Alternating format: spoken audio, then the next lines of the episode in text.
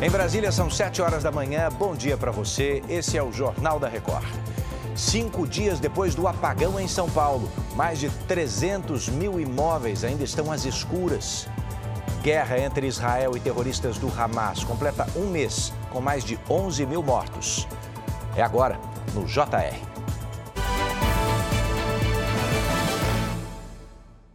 Oferecimento: Bradesco. Empréstimo na hora em três cliques é fácil. Cinco dias depois do temporal que causou um apagão com ventanias aqui em São Paulo, a maior cidade do país tem 300, 300 mil residências sem energia elétrica. O fornecimento em São Paulo deve ser, deve ser né, totalmente normalizado hoje. É o que a gente vê, porque essa é a previsão da Enel, a concessionária que administra o abastecimento no estado de São Paulo. Marcela Munhoz conta pra gente. Marcela, bom dia. Bom dia, Edu. E ainda tem muito trabalho pela frente. Nesta rua aqui, por exemplo, ainda tem poste e galhos de árvore caídos pelo chão. Em vários bairros de São Paulo, as aulas ainda estão suspensas. Moradores e comerciantes perderam tudo o que precisava de refrigeração, de alimentos a remédios. Só o comércio estima um prejuízo de 126 milhões de reais. O Ministério Público vai investigar a Enel por omissão no caso. Edu. E a gente acompanha. Obrigado, Marcela. A reforma tributária deve ser votada hoje na Comissão de Constituição e Justiça do Senado. Vamos a Brasília com Vanessa Lima. Quais os próximos passos depois disso, Vanessa? Bom dia. Bom dia, Edu. Já há o compromisso do presidente do Senado, Rodrigo Pacheco, de pautar a matéria no plenário assim que ela for aprovada pela CCJ.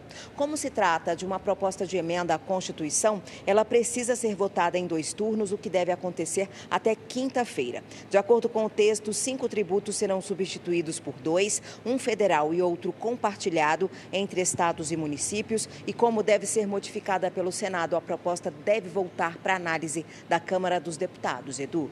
Obrigado, Vanessa. Depois de um mês de guerra contra os terroristas do Hamas, as forças de Israel conseguiram isolar o norte de Gaza. O dia começou com novos ataques israelenses contra o território palestino. Equipes de resgate fazem buscas sob os escombros de dois prédios. Mais de 20 pessoas morreram aí.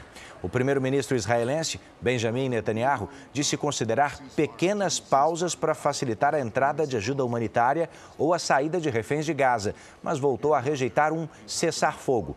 Mais de 11 mil pessoas morreram desde o início desse conflito.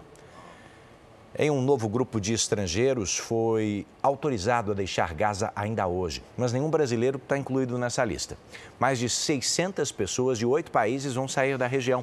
O governo brasileiro aguarda a liberação para que 34 cidadãos do país cruzem a fronteira para o Egito.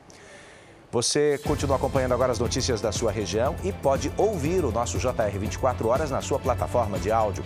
Às 8h40 da manhã, Camila Busnello e eu esperamos você no Fala Brasil. Bora para a próxima.